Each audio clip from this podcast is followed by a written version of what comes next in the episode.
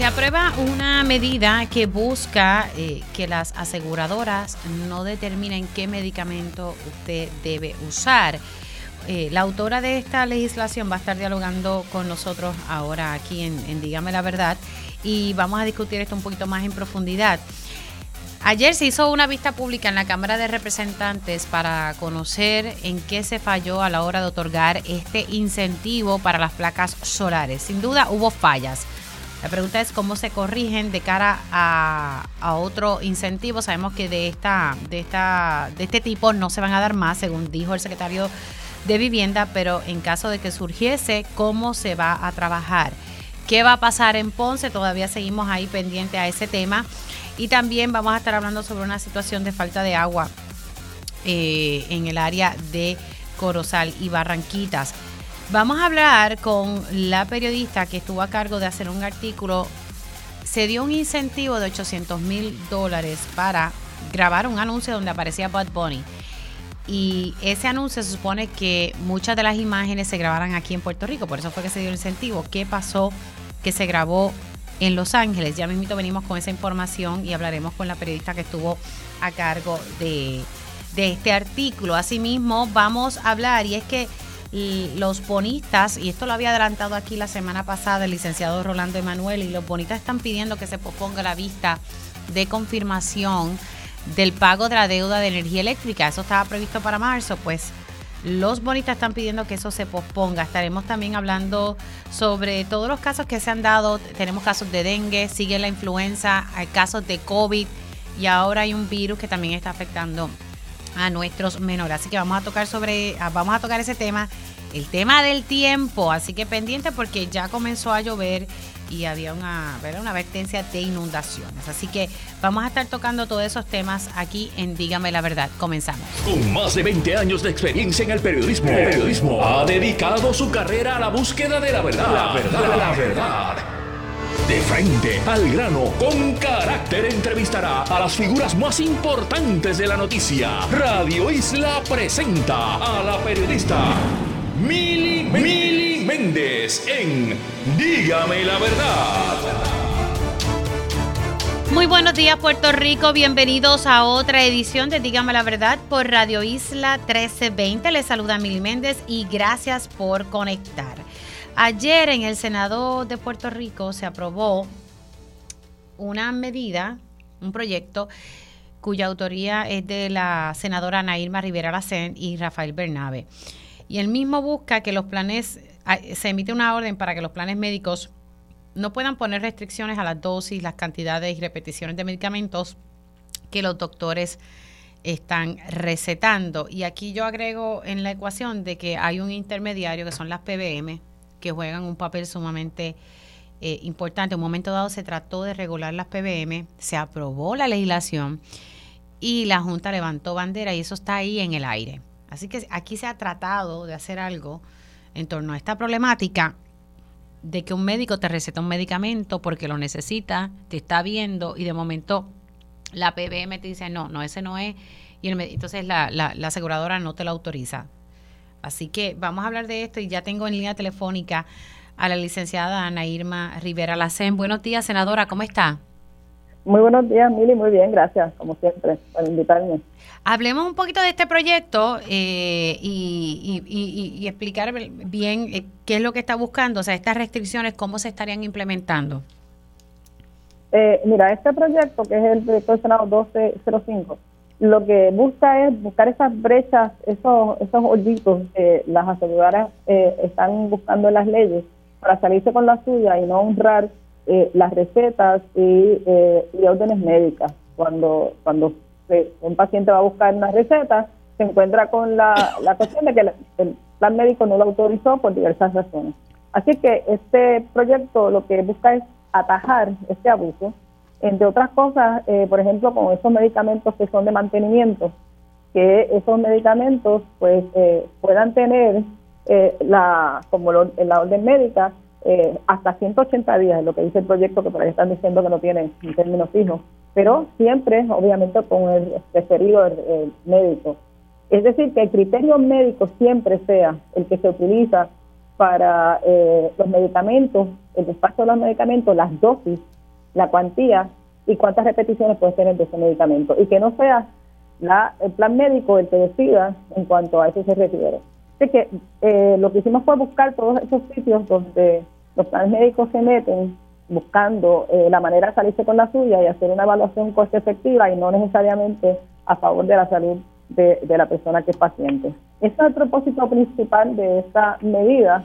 Eh, por ejemplo, prohíbe que la cubierta de repeticiones especificadas en una orden médica eh, no pueda hacerse un cambio a menos que no sea que el médico o médica lo autorice. O sea que es más que nada es una es una protección al criterio médico por encima de los criterios de las aseguradoras. Y creo que es muy bueno, creo que es lo que escuchamos todo el tiempo que los pacientes y las pacientes se quejan de que el plan decide y no decide el, médico. Inclusive en la parte de las oficinas médicas, una de las quejas que hemos estado escuchando consistentemente es que se quejan de que tienen que estar usando el tiempo de la oficina para despachar eh, órdenes médicas de medicamentos de mantenimiento. Y tienen a veces hasta que eh, reclutar personal extra más que para eso, cuando realmente, si cuando te da la orden que dice que te la den por tantas, tantos días, pues eso es lo que hay que respetar. Pero el plan médico se mete en el medio y decide a base de su criterio y no a base de un criterio médico. Así que eh, esperamos también que esta medida se convierta en ley y que nos ayude también a retener que las personas en Puerto Rico se puedan quedar y no tengan que estar yendo porque buscan pues que en otros sitios sus condiciones médicas y los medicamentos que necesitan se respeten y también que los médicos se sientan que pueden quedarse en Puerto Rico porque se respetan su trabajo en Puerto Rico. Así que también va en esa dirección este, este, esta, este proyecto del Senado. Usted, pero en ese proyecto de alguna forma se interviene con las PBM que en muchas ocasiones, eh, senadora, son aquí eh, el dolor de cabeza. Bueno, el proyecto va dirigido a todo el mundo, así que cualquiera, cualquier eh, institución que dispense medicamentos le va a aplicar. Eh, no, el criterio médico es lo principal. Nadie puede intervenir con el criterio médico si se aprueba este proyecto. Pero no hay que especificarlo en la, en la ley. Usted sabe que a veces aquí dicen, bueno, es que la ley no especifica y hay unas lagunas. Mira, esa, eso que tú estás diciendo es precisamente el propósito de la ley. El propósito de la ley es para evitar que cualquiera de, de la gente que te pide medicamentos pueda tratar de buscarle esos huequitos a la, ley. Así es que le aplica a todo el mundo. Así que no es necesario entonces especificarlo. Eh, yo creo que no. Eh, lo que te puedo decir es que esa sería, si la, la, si trataran de irse por ese lado, lo que mostrarían al pueblo de Puerto Rico es lo que te estoy diciendo, es tratar de seguir burlándose de los criterios médicos y por ende buscando eh, criterios que serían, por ejemplo, el, el, lucro y no, no la salud. Pero entiendo que este proyecto de ley le aplica a todo el mundo. Sí, y la razón por la cual recalco esto que en un momento dado se trató de, bueno, se aprobó y se quedó en el aire, había sido firmado para eh, fiscalizar a las PBM, eh, que muchos han señalado a estas como ser el, el, el problema mayor y son personas que no son médicos, que no tienen ninguna preparación médica y deciden si un paciente recibe o no un medicamento y esa información se la pasan al, al, plan médico para que entonces el plan médico rechace eh, lo mismo. Y la, razón por la cual lo traigo es que eso se aprobó, la Junta por alguna razón levantó bandera y eso se ha quedado ahí en el aire y el gobierno no ha defendido y no ha justificado eh, la importancia de esa pieza legislativa. Sí, escuché decir, decir eso, lo anoté, voy a verificar ese, eso que tú estás diciendo. Eh, pero lo cierto es que tú sabes que con la Junta siempre tenemos a la larga un problema. Si lo que impulsamos no va con la manera, y voy a usar la palabra, eh, con, con la ideología de la Junta, que es la ideología de los grandes intereses por encima de los derechos esenciales de la gente, pues va a levantar siempre bandera. Y entonces, por eso se necesita eh, que el gobierno defienda a la gente y que enfrente en muchas ocasiones esas posiciones de la Junta que no son necesariamente la mejor para el pueblo de Puerto Rico. Pero en este caso entendemos que eh, lo que hace es cerrar un hueco que puede estar en algunos sitios por aquí y por allá de la legislación que tiene que ver con, la dispensación de medicamentos para que no haya ningún otro criterio que no sea el criterio médico. Quien diga que este proyecto lo que pretende es que la gente vaya a la farmacia y le pida a las farmacéuticas o eh, que a las farmacéuticas que le digan, a las farmacias, no dice que le diga, eh, dame tal medicamento sin una orden médica, está mintiendo. O quien te diga que aquí lo que se está diciendo es que las repeticiones se hagan infinitamente y sin ningún tipo de control, también te está mintiendo. Este proyecto lo que dice es que el criterio médico es el que dice cuándo, cuánto y por cuánto tiempo vas a tener medicamentos. ¿Usted llevó a cabo vistas públicas sobre este proyecto, senadora? Este proyecto, que fue un proyecto que lo estuvimos viendo junto con la Comisión eh, de Salud, eh, lo trabajó la Comisión de Salud eh, y ahí ya estuvimos apoyando. pero, en, la, en el informe que hicimos, estuvo, comparecieron varias gente, compareció el Departamento de Salud que lo, lo apoyó. Lo apoyó. Lo apoyó lo apoyó, el Departamento de Salud lo apoyó. Quien único no lo apoyó, mire, fue eh, la Asociación de Farmacias, eh, diga, perdón, de Planes Médicos, la Asociación de Planes Médicos, que obviamente eh, no estaban de acuerdo porque simplemente le estamos atajando eh, su negocio. Pero ciertamente el Departamento de Salud, la Administración de Servicios de Salud, el Comisionado de Seguros, eh, sí, que, cuenta con el aval. Estuvieron de acuerdo. Claro, cuenta con el aval de, de esas agencias que fiscalizan y que, tienen que ver con el tema. Me llama la atención. La Asociación de Compañías de Seguros pues, no está de acuerdo. ¿Esas, aco ¿esas ACODESE? ¿Perdón? ¿Esas ACODESE? Eh, sí. Ok, ACODESE es que la conocemos. Asociación de Compañías de Seguros, Bueno, me llama la atención, estoy viendo aquí eh, quienes votaron en contra, Gregorio Matías, me llamó la atención que Juan Oscar Morales le votara en contra de este proyecto. Él ha sido muy enfático en que hay que fiscalizar a la aseguradora específicamente en este tema. Sí, a mí también me llamó la atención eso. Eh, habrá que preguntarle a él, pero eh, también me ha llamado la atención que he visto algunos algunos legisladores en otros en algunos programas de televisión hablando en contra de esta práctica de las aseguradoras, pero le votaron en contra del proyecto, como Rivera Chávez. Bueno, sí, estoy viendo aquí Gregorio Matías, Juan Oscar Morales, eh, también Migdalia Padilla, Tomás Rivera Chats, muchos ausentes. Solamente fueron cuatro votos en contra. Claro, pero mucho legislador que estuvo ausente también, por lo que estoy viendo aquí. Bueno, vamos a ver, esto ya entonces está en la Cámara, por lo que estoy viendo aquí en, en Sutra. Sí, este, como se aprobó ya en el Senado, pasa a la Cámara. Pues ahora está en el lado de la Cámara. Vamos a ver si, yo espero que se apruebe allá y, y que el gobernador lo firme. Este, así, yo creo que mucha gente, yo creo que no hay nadie en Puerto Rico que no haya sufrido este asunto de los planes médicos eh, con respecto a, los medicamentos y cuando deciden que ellos son los que tienen la última palabra y no el criterio médico sobre cuál medicamento tú vas a tomar, a, tomar eh, cuándo, cuánto tiempo te lo puedes tomar y, eso no puede ser, eso es, no puede ser que el, que el negocio sustituya la salud. Sé que usted se ha expresado, y cambiando un poco el tema, sobre esta demanda que, que se sometió eh, por aspirantes del Partido Popular Democrático, donde buscan descalificar candidatos del Movimiento Victoria Ciudadana y Proyecto Dignidad. Eh, y sé que ha reiterado, recientemente dijo en Metro que, que hay miedo y preocupación. Eh, ¿Algo nuevo sobre este tema o todavía estamos ahí esperando a ver qué, qué ocurre? Bueno, hay una vista el 12. El 12. Por el tribunal, el 12 de febrero Así es que eh, lo, si hay algo nuevo lo sabremos en la vista porque eh, para eso final estos casos se ven rápidamente, ¿verdad? Porque son casos extraordinarios. Así que el tribunal ya señaló para el 12 de febrero la, la vista, la primera vista. Es una vista que el tribunal ahí tiene que decidir si realmente hay una controversia. ¿ya? sé que eso es lo primero que se vería en esa primera vista. Y, y, si las personas que están sometiendo eh, eh, esta demanda, tiene, hay un término legal que se utiliza, que si tienen el, el standing para llevar la misma.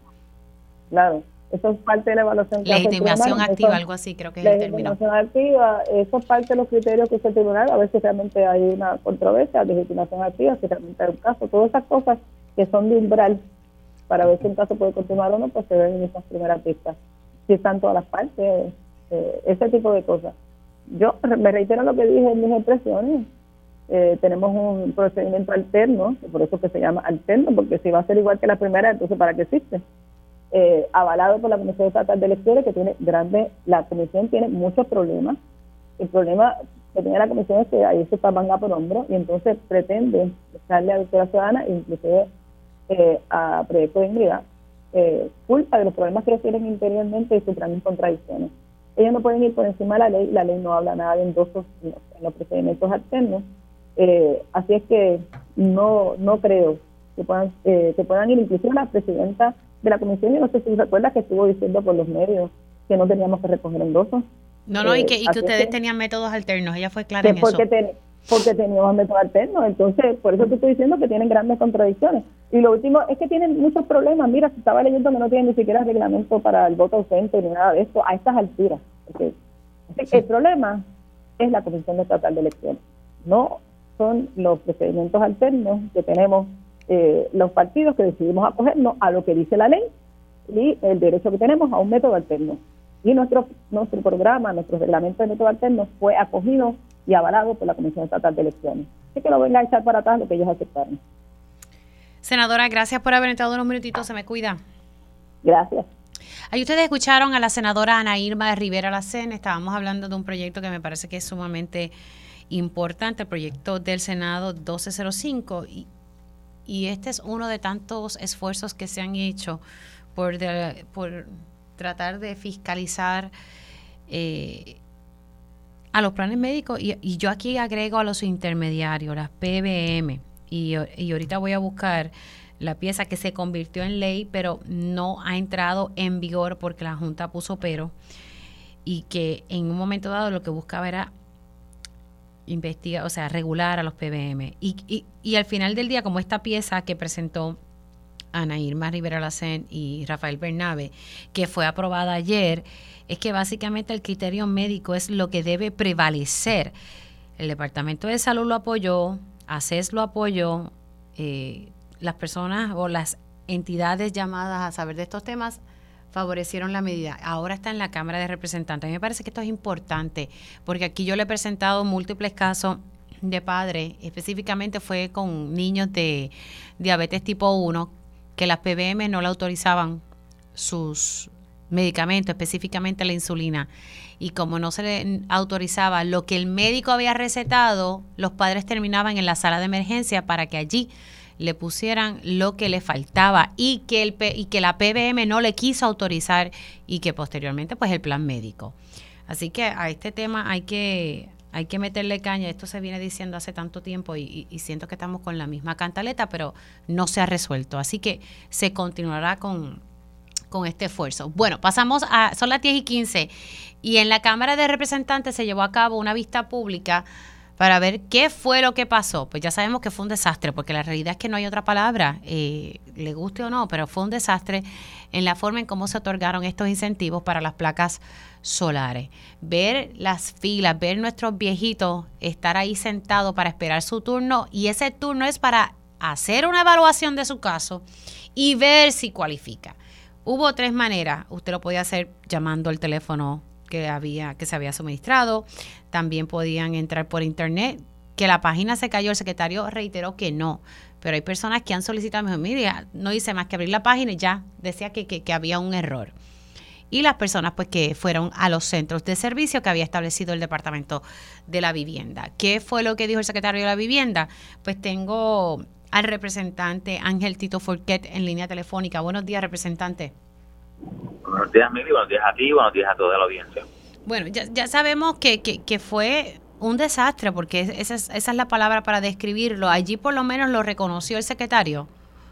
Sí, eh, yo creo que en parte eh, aunque no utilizó esas palabras, pero cuando describió el proceso, pues ciertamente pues hubo una admisión de que eh, en algunos aspectos aquí reinó mucha desorganización. Él trató y sigue tratando de defender el proceso, que se repartieron muchas placas, que el volumen fue más alto, que la necesidad es mucho mayor que los recursos disponibles y todo eso puede ser cierto, pero nosotros encontramos muchas áreas que se pudieron haber hecho un proceso más justo, un proceso que adelantara una política pública que ellos mismos establecen, que es atender las, las poblaciones más vulnerables, la gente mayor, la gente de condiciones críticas, en su propio eh, eh, testimonio y en su ponencia que presentaron a la comisión, tenían esas frases de esa política pública. Y yo le pregunté eh, puntualmente, eh, y qué, criterios existían para adelantar esas causas, esa gente vulnerable, porque la, las conclusiones que todos hemos podido llegar es que estaban en desventaja mucha de esta gente mayor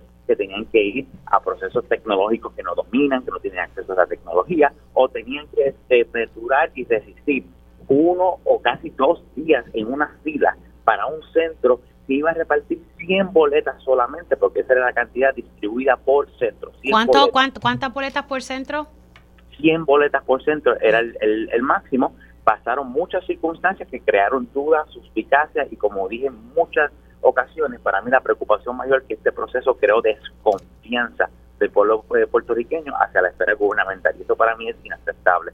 En muchos de estos centros había filas de más de 100 personas y a, preguntas nuestras en la comisión se admitió que repartieron lo que llamaron unos documentos que realmente era como unos tickets reservando el lugar de la fila para algunas personas y, y quizás lo hizo de buena fe para que no estuvieran horas y horas pero ¿por qué repartir estos documentos en un momento intermedio, verdad? No los primeros que llegaron, no los que llegaron a las 8 del día que se supone, sino que en un momento dado tomaron una decisión, crearon un caos dentro del caos y lo que terminaron haciendo hasta hubo, hubo documentos con el número 180, 190, 170 y por qué repartir esos turnos si saben que solamente van a repartir 100 boletas. ese es el tipo de cosas. Eso es engañar a la gente. Porque eso sí pasó, por lo menos en el centro de Fajardo me consta que entrevisté a alguien y me jodieron 125 turnos, pero solamente se van a dar 100 boletas. Eh, y, eso es crear una expectativa que el resultado neto al final fue todo este caos que, se reseñó en, todos los medios del país, ¿verdad? Y a nuestra comisión llegaron múltiples quejas a nuestras oficinas locales, a, la oficina de la Cámara de Representantes, el presidente públicamente también dijo que recibió muchas quejas y nosotros, yo recibí llamadas a las 3, 4 de la mañana el día de ese evento de, las circunstancias que estaban pasando, las molestias, la, ya era algo que, se, le salió de las manos. Y yo creo que en esta vista, eh, más que tratar de, arreglar lo que pasó, porque ya mucho de esto pues eh, eh, son cosas que, sucedieron, pero tenemos que, tiene que haber lecciones aprendidas, tiene que haber una misión de lo que se puede hacer mejor. Es una pregunta puntual que yo le hice al secretario. Una de las contestaciones que a mí me preocupa un poco, porque cuando hice esa pregunta puntual, el secretario dijo que eh, quizás en el futuro no tengan centros disponibles para evitar ese caos. Y yo le, le conté, pero ese, ese era el método menos eh, difícil para las personas mayores en términos de, de, el dominio de la tecnología y eso, eh, quizás el teléfono, ¿verdad? Quizás de alguna manera, pero no funcionó para muchas personas. El sistema tecnológico, aún para los que dominan la tecnología, el sistema tecnológico se cayó a las 8 de la mañana y el secretario admitió para récord que recibieron 45 mil solicitudes en la website en un minuto y eso causó que se cayera el sistema. Claro, pero después dijo no, que no se había caído el sistema y la realidad es que con el alto volumen y la demanda sí se cayó porque hubo personas que trataban de entrar y no podían. Decía error, el sistema de registro. pero él ofreció alguna opción porque está, por ejemplo, que se haga un tipo de sorteo, que las personas pongan su nombre, que soliciten y que se haga un sorteo y así se hace de manera un poquito más equitativa. Pues no sé, ideas pueden surgir a preguntas nuestras, eh, primero que nada, eh, estableció que no se prevé más rondas, eso es algo que dijo categóricamente, ya los fondos que estaban asignados para este programa se utilizaron en ese número de boletas y ciertamente pues la demanda excedió por mucho el, el, la cantidad de boletas disponibles. Eh, una de las cosas que yo sí les dije en el futuro, incluso hay dos puntos importantes que coinciden, en el futuro que se le reserve o que se haga algún tipo de, de establecer un criterio que permita por lo menos un por ciento de estas boletas eh, tener mayor oportunidad a la gente vulnerable, gente mayor, ya sea por preidentificarlos, hablamos de algunos censos. Mire, mire lo que me acaban de escribir. Hola, mi mamá consiguió un boleto, pero entrar los documentos por internet es una pesadilla. Investiguen eso también. Voy a hacer una pausa y continúo en el próximo segmento con el representante Ángel Tito Furquet. Regresamos en breve. Dígame la verdad, las entrevistas más importantes de la noticia se escuchan aquí. Mantente conectado. Radio Isla 1320. Conéctate a radioisla.tv para ver las reacciones de las entrevistas en vivo. En vivo. Esto es Dígame la verdad con Mili Y ya estamos de regreso aquí en Dígame la Verdad por Radio Isla 1320. Continuó la conversación con el representante Ángel Tito Forquet sobre la vista que se llevó a cabo ayer en la Cámara en torno a la entrega de los boletos o las boletas para los incentivos que se estarán otorgando para las placas solares. Y me escribió una persona y, varias, pero esta persona en particular me está diciendo, bueno, Mili, pero eh, investiguen también el hecho de que someter estos documentos es un dolor de cabeza a través de la internet. No es fácil. Y los otros días me escribió una persona diciendo que todavía está esperando que evalúen su caso del la primera ronda de incentivos. Representante.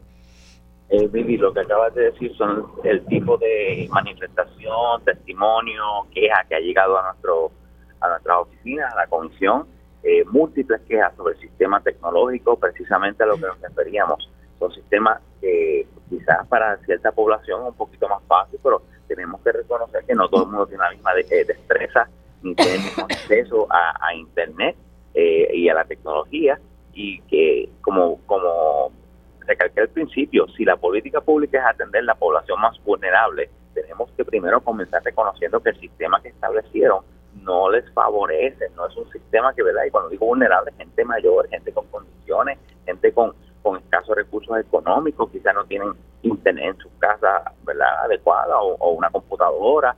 Eh, la necesidad existe, la pobreza existe, las condiciones existen, la gente mayor eh, es la población eh, grande de este país, que sabemos que Puerto Rico tiene una demográfica de mucha gente mayor, la juventud se nos ha ido y, estamos diseñando programas donde los ponemos en desventaja. Eh, en la vista uno de los compañeros representantes dijo una frase que yo coincido, el, el criterio mayor para cualificar para estos programas era agilidad tecnológica, si tenías la destreza para poder acceder a ellas, ese, ese, ese era la, el criterio que, decidió aquí quién, quién se llevó la boleta y quién no se llevó la boleta. Y yo creo que eso, de, cierta manera, tenemos que, hacer valer la política pública. Si establecemos una política pública de atender una población, una población vulnerable, pues entonces las acciones tienen que corresponder con esa política pública.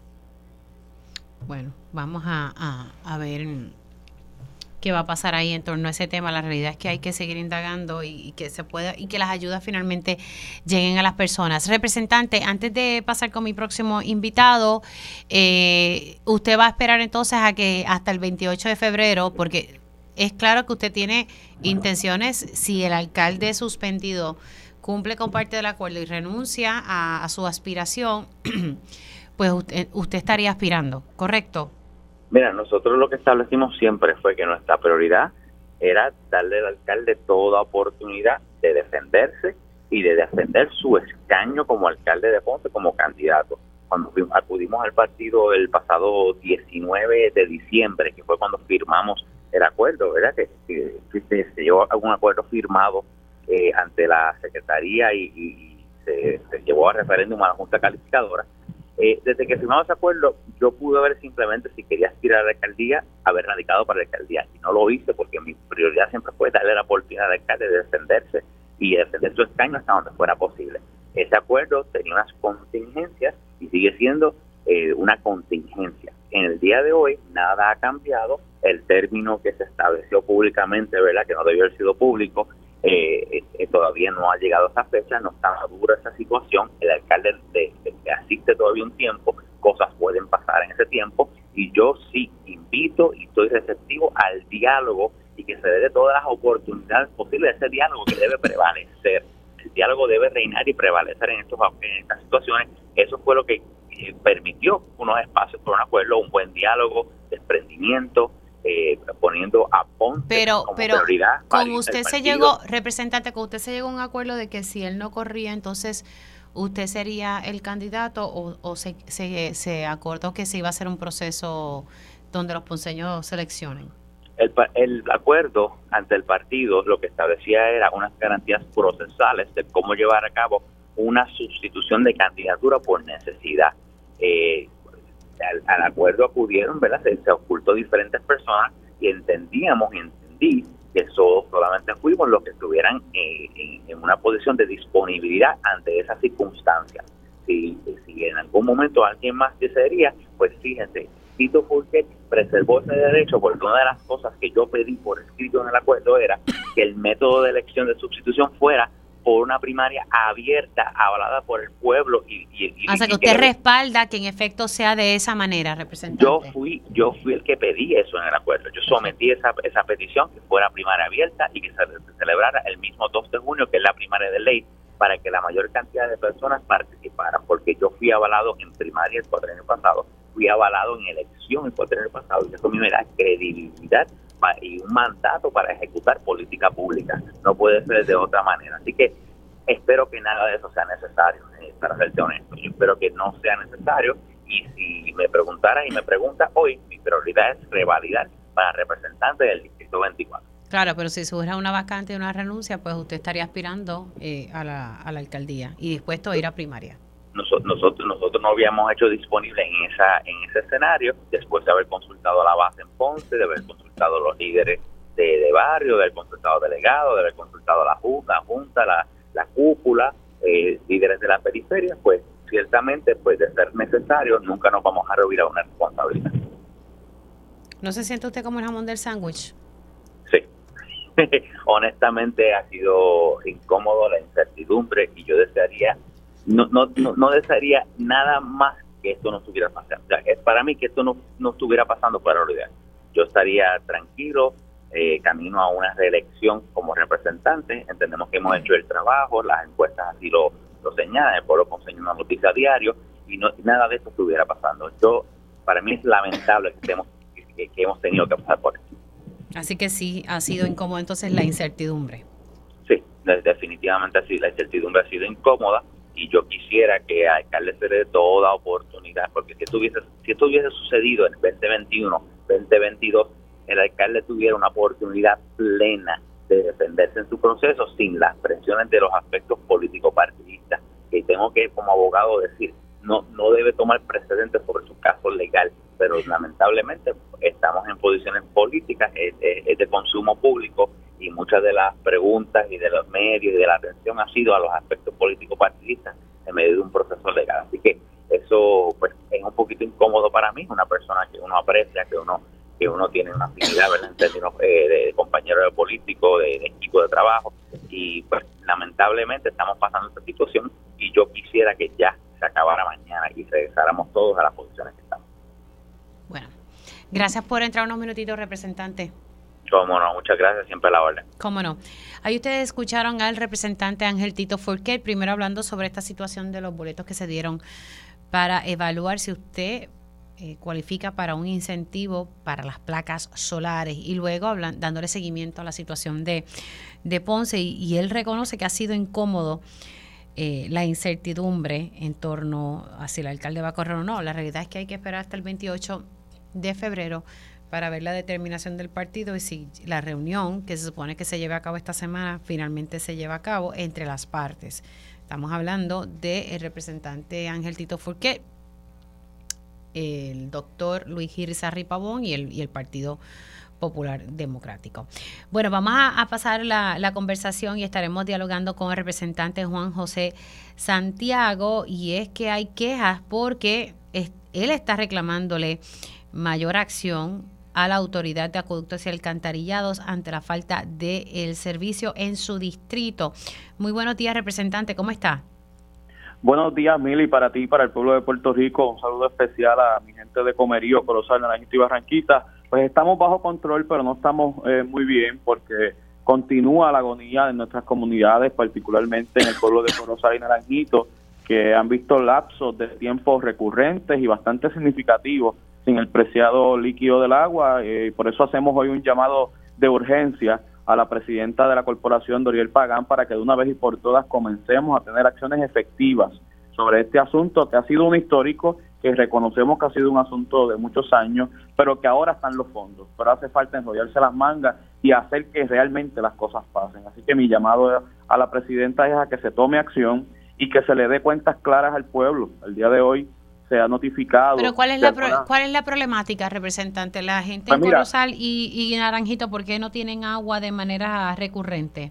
Pues mira, esto es un problema de muchos años. Yo desde que asumí ¿verdad? el honor de poder ser representante, gracias a la voluntad del pueblo, hace tres años, eh, este tema del agua ha sido uno prioritario para mí. Hemos realizado vistas públicas, hemos eh, sometido legislación y sostenido varias reuniones con el componente gerencial de acueducto. Particularmente lo que está pasando hoy es que la planta de filtración de agua que está ubicada en el barrio negro de Corozal, que prácticamente le da agua a gran parte del municipio de Corozal y a sectores en el pueblo de Naranjito, ha tenido un sinnúmero de fallas en el suplido del agua por la distribución, ya sea por problemas eléctricos, por los filtros que ubican en la represa que, ¿verdad? que retiene el agua que, se limpia para entonces enviar a, a, los hogares y a los clientes, pero eh, hacemos este llamado de emergencia porque no es un tema que ha surgido hoy ni que ha surgido por las pasadas semanas, o sea, desde diciembre yo te puedo decir a ti que he tenido el sentir de las comunidades cuando los visito, cuando los atiendo, cuando incluso llevamos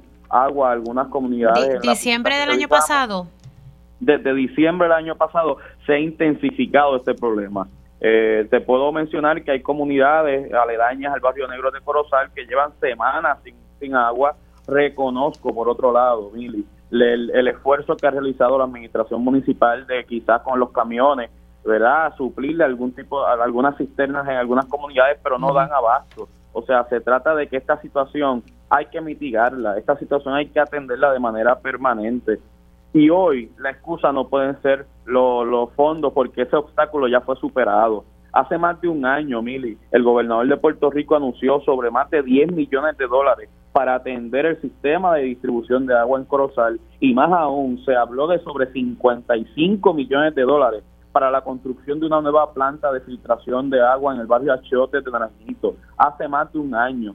Hoy esos proyectos continúan en procesos de diseño. Me parece que se ha atendido con mucha lentitud y me preocupa que ante la llegada de una nueva temporada de emergencia o de huracanes volvamos a tener los mismos eh, problemas que hemos enfrentado, máxime cuando también se habla de una posible sequía.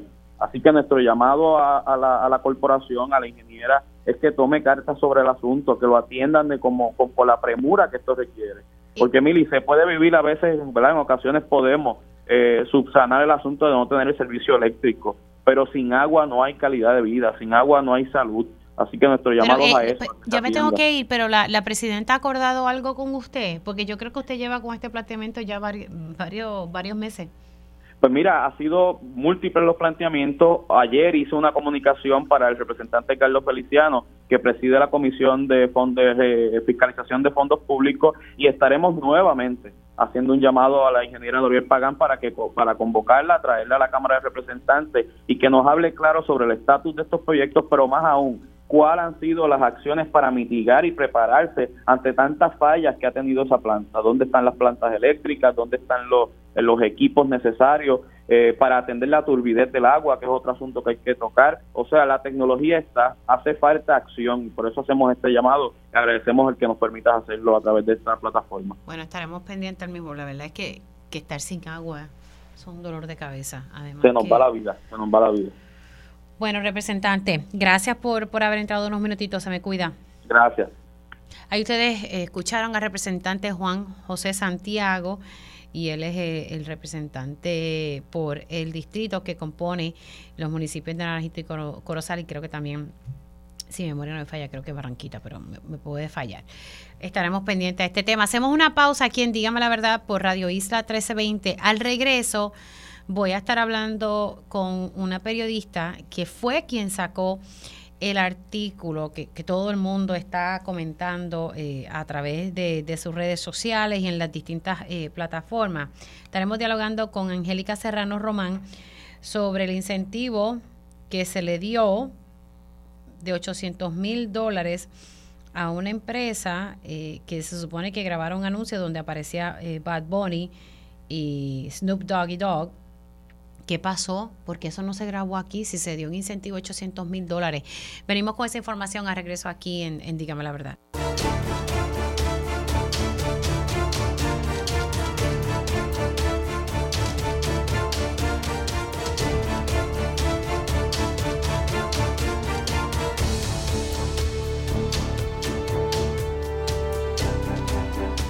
Y ya estamos de regreso aquí en Dígame la Verdad por Radio Isla 1320. Les saluda Mili Méndez y gracias por conectar. Me embollo por ahí con las nenas y se me olvida que voy al aire. Bueno, señores, vamos a hablar de, este artículo que ha generado eh, controversia aquí en la isla y, como se, escucha el nombre de Bad Bunny, pues ha, llamado mucho la atención. Pero quisiera hablar un poquito en profundidad sobre este artículo porque me parece importante lo que se está levantando. Se dio un incentivo de 800 mil dólares, es un subsidio eh, a, a esta compañía, casa productora, que tenía que hacer un anuncio. Pero se supone que el anuncio, esas imágenes que viéramos, fueran de aquí, de Puerto Rico. Y eso no fue así, pero quiero que sea la periodista quien estuvo a cargo de este artículo, de esta investigación, que nos pueda hablar un poquito más en profundidad sobre el mismo y lo que ella encontró. Tengo ya en línea telefónica Angélica Serrano Román de Bloomberg Tax. Saludos, ¿cómo estás Angélica? Saludos, Miguel Méndez, muchas gracias por la invitación. Qué bueno dialogar contigo, ¿verdad? Uno la sigue en las redes, pero eh, tengo la oportunidad de poder conversar contigo. Cuéntame un poquito, ¿qué, te lleva primero a hacer el artículo y entonces encuentras eh, varias cositas que, que cubre el mismo? Claro, pues para dar un poquito de trasfondo, 38 estados y Puerto Rico tienen programas de crédito fiscal para incentivar a la industria cinematográfica. Estos programas fueron diseñados para atraer producciones de películas y series de televisión eh, y son promovidos como herramientas de desarrollo económico para crear empleos y apoyar a cineastas independientes. Ahora, de esos estados, 28 y Puerto Rico permiten que compañías soliciten incentivos para producir comerciales. A veces las agencias de publicidad son las que lo solicitan y en otras ocasiones son las empresas como tal las que obtienen el dinero directamente. Como parte de la investigación nos enfocamos en 15 jurisdicciones. ¿Por qué estas 15? Porque estas 15 permiten las transferencias de estos créditos. ¿Y qué significa las transferencias? Bueno, pues eh, el incentivo se otorga como un crédito, ¿no? Eh, eh, va en contra del income tax, ¿right? Entonces, para poder usarlo necesitas tener un tax liability. ¿Qué pasa? Que como muchas de estas compañías que solicitan estos incentivos no deben casi nada o ningún impuesto en el lugar que se le otorga, 14 estados y Puerto Rico permiten que esos beneficiarios vendan ese crédito eh, por dinero en efectivo. Entonces, la investigación revela que esta práctica ha permitido que grandes compradores como Walmart, Apple, Bank of America y otras compañías compren estos incentivos. Eh, mira, visualízalo de esta manera. Eh, la compañía que solicita el incentivo eh, ¿verdad? Envía su solicitud, el gobierno la aprueba, lo certifica, otorga un certificado. Míralo como un papel. Ese certificado, ¿verdad? La compañía que lo recibe lo vende a otra compañía que deba, que deba taxes. ¿Qué pasa? Que la compra se hace por un precio menor al que dice el papel. O sea, digamos que el certificado eh, yo lo puedo utilizar para pagar 10 mil dólares en taxes. Yo no voy a pagar 10 mil dólares, yo voy a pagar 9 mil. ¿Verdad? Eso depende de cómo está el mercado, depende del acuerdo que se haga pero yo, ¿verdad? Tengo un mini tax break, hay un mini incentivo. Eh, y entonces la compañía que obtiene el incentivo en, el primer lugar obtiene el cash y le paga al, broker o a alguna uh, firma de abogados o el que le ayudó a hacer la transacción. Así que por eso es que nos enfocamos en esas 15 jurisdicciones, que es porque ellas permiten ese tipo de transferencias. Mm. ¿Qué pasa? Que nos encontramos con muchas compañías como McDonald's, como Kellogg's y otros que en vez de hacer películas están haciendo comerciales. Y de nuevo, no esto no es algo ilegal, en algunos lugares sí están permitidos. Eh, pero nos parece curioso el caso, por ejemplo, de Corona, porque, eh, ¿verdad? Revisando todos los datos, estamos hablando de, de 15 eh, jurisdicciones, este anuncio de Corona es uno de los más subsidiados, o sea, el costo fue casi 800 mil dólares. Eh, y cuando, entonces, eh, ¿verdad? Como parte de nuestro reporting y eh, tratamos de conseguir a personas que participaron en la producción, desde el aspecto técnico hasta el aspecto creativo, nos dicen, bueno, la realidad es que no sabemos qué decirte sobre nuestra experiencia en Puerto Rico, porque la realidad es que lo que se grabó allá fueron unos background plates. o sea, unos background plates, como ah. unos fondos, unos paisajes, ¿no? Este, o sea, los paisajes que tú ves son de Puerto Rico, pero son eh, imágenes que fueron descritas como, eh, eh, ¿verdad? Heavy, eh, editadas heavymente, ¿no? Este, perdón, el Spanglish. Este, entonces, el, el trabajo como tal de, de la filmación de Bad Bunny y de Snoop Dogg surge un estudio en Los Ángeles. Eh, y bueno, nosotros corroboramos esto por entrevistas, eh, nos enviaron fotos sobre eh, la producción en el estudio en Los Ángeles. así que, ¿verdad? Nosotros preguntamos al gobierno, mira, mira, nos dicen que esto se filmó en, en Los Ángeles y nos cuentan que no toda la producción tiene que darse en Puerto Rico para obtener el incentivo. y que ellos, pues, contrataron a unos empleados en Puerto Rico, 46 para ser exactos, dijeron, eh, y este ellos dijeron que la solicitud Biden LLC dijo que iban, ¿verdad? Que gastaron aproximadamente 2 millones de dólares en salarios para locales.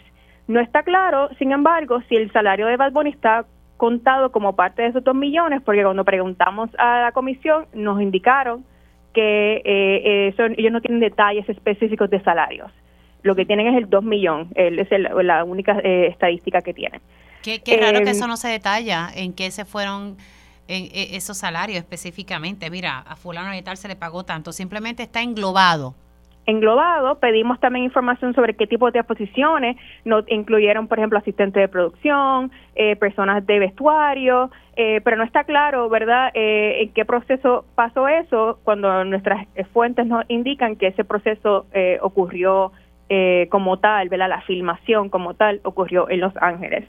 y bueno, esta esta producción, ¿verdad? Nosotros tuvimos que enviar varios varias peticiones de información al gobierno porque en de primera instancia los datos no tenían información sobre empleos, eh, sobre esta producción en particular, así que nos lo dieron en una segunda petición.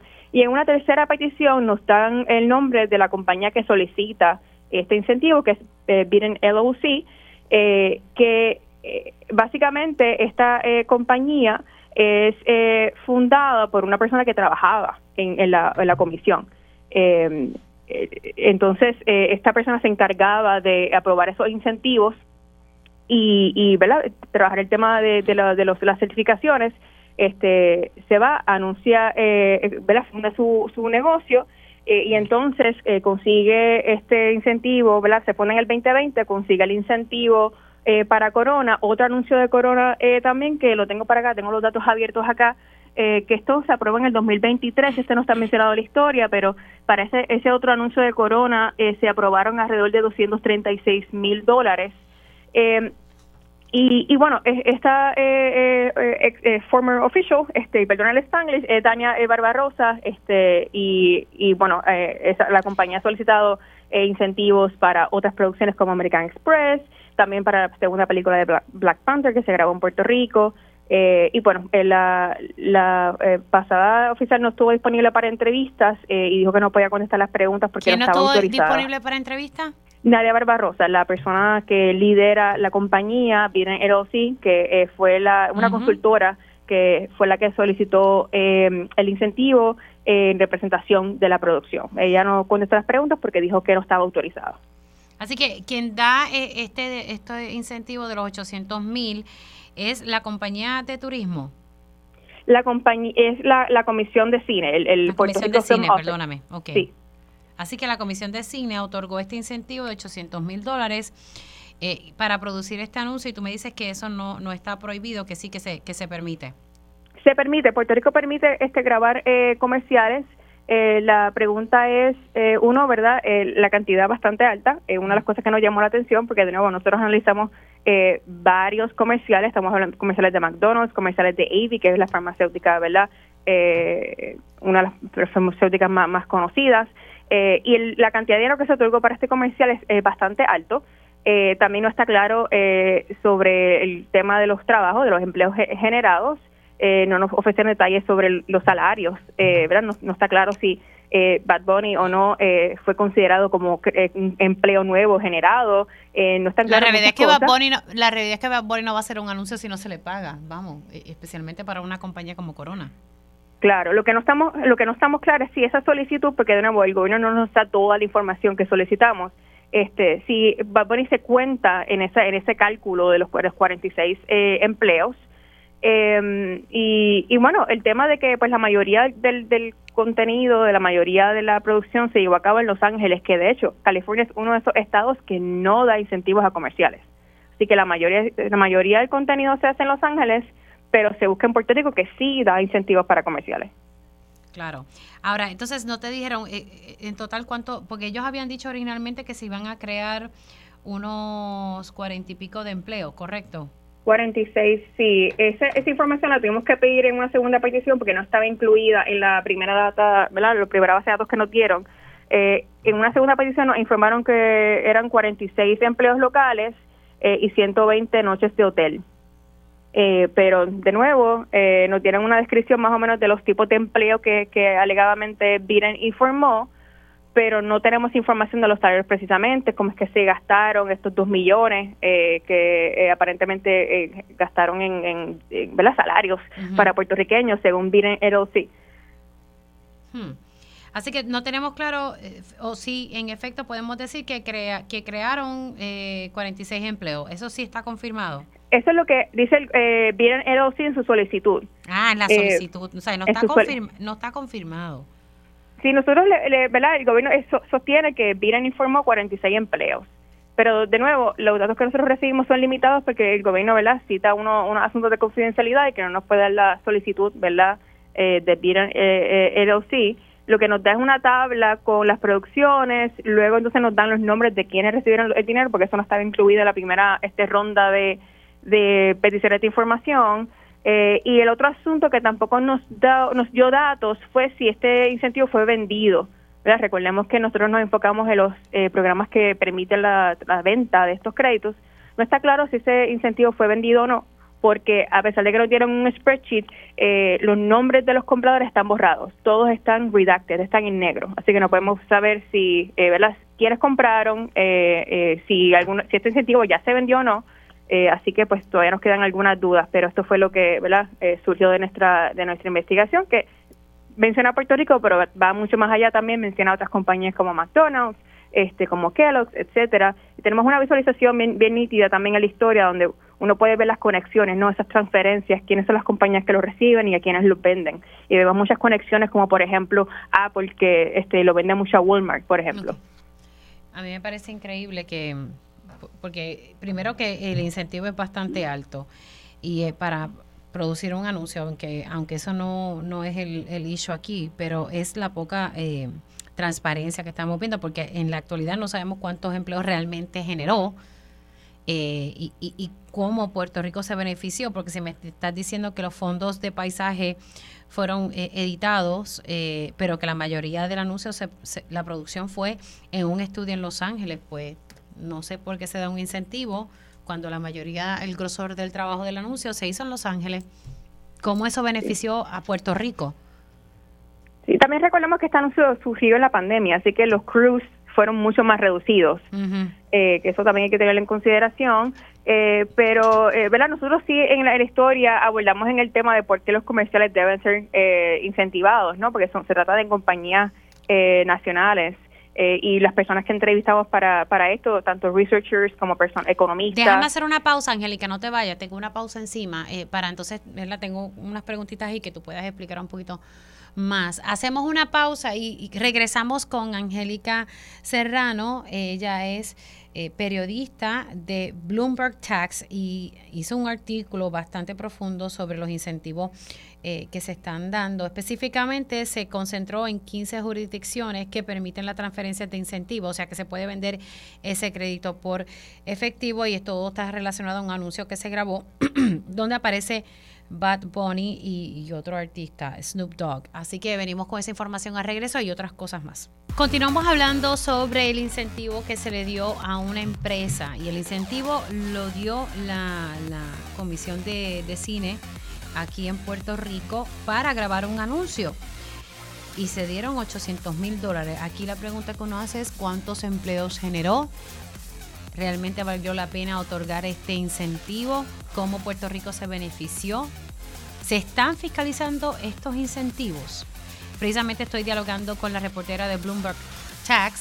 Voy a continuar el diálogo con ella y también voy a estar hablando con la licenciada Zoe Negrón y es que los bonistas, los bonistas eh, que están luchando para que se les pague lo que ellos prestaron a la Autoridad de Energía Eléctrica, están pidiendo que se cambie la fecha, que no se lleve a cabo la vista de confirmación del pago de la deuda de la Autoridad de Energía Eléctrica, porque hay unos asuntos pendientes en el apelativo federal.